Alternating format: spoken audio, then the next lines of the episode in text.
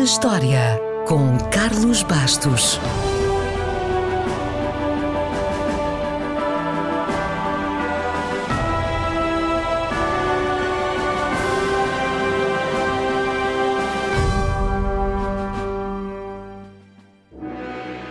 A 2 de março de 1933 estreou em Nova Iorque um filme sobre uma fera gigante orgulhosamente apelidada da oitava maravilha do mundo. Ou para os amigos, simplesmente King Kong. Beauty and the Beast, eh? Well, now, I never thought I was good looking. Desde que o mundo o viu pela primeira vez, King Kong já apareceu em inúmeros filmes, programas de televisão, livros, jogos de vídeo, anúncios de carros e tudo mais o que possa imaginar, tornando-se num dos mais conhecidos monstros do cinema e da cultura pop. A imagem de King Kong no topo do Empire State Building, segurando Frey Ray, enquanto se protege dos tiros de metralhadora dos caças, é de tal forma memorável e já foi copiada tantas vezes que é a primeira imagem que aparece logo no cérebro, mesmo de quem nunca viu o filme.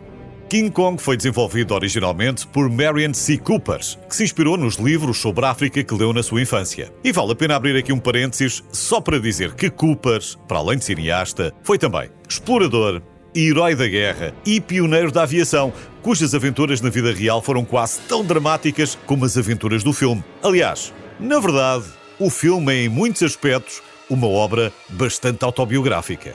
Agora que já conhece melhor o seu criador, não é difícil de acreditar que King Kong fosse o seu menino querido e que ele tivesse lutado para poder ser o realizador do filme. Até porque os executivos dos estúdios, apesar de gostarem da ideia, não estavam com grande vontade de investir durante esses primeiros anos da Grande Depressão.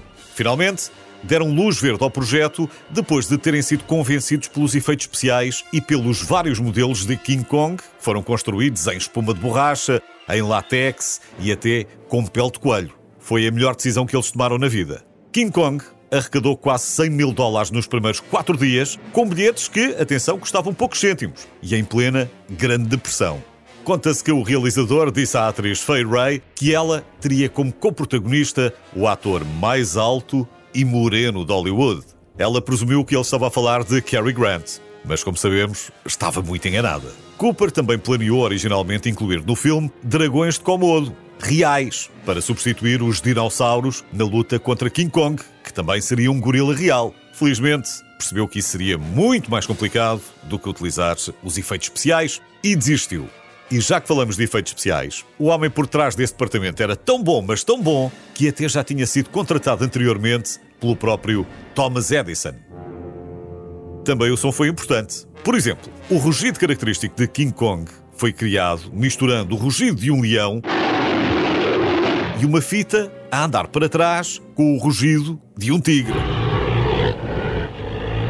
Para além disso, King Kong foi um dos primeiros filmes a ter uma banda sonora totalmente original. Antes dele, os músicos geralmente usavam gravações anteriores ou música clássica. Em King Kong, a banda sonora foi feita de propósito para acompanhar as personagens e para complementar as emoções das imagens. Por tudo isto, e muito mais que ficou por dizer, King Kong ficou para a história como um dos filmes mais influentes da indústria cinematográfica e agora que já conhece todos estes pormenores, pode sempre voltar a vê-lo um destes dias. Ou então, pode esperar pelo novo Godzilla vs King Kong, que deve estar mesmo a estrear.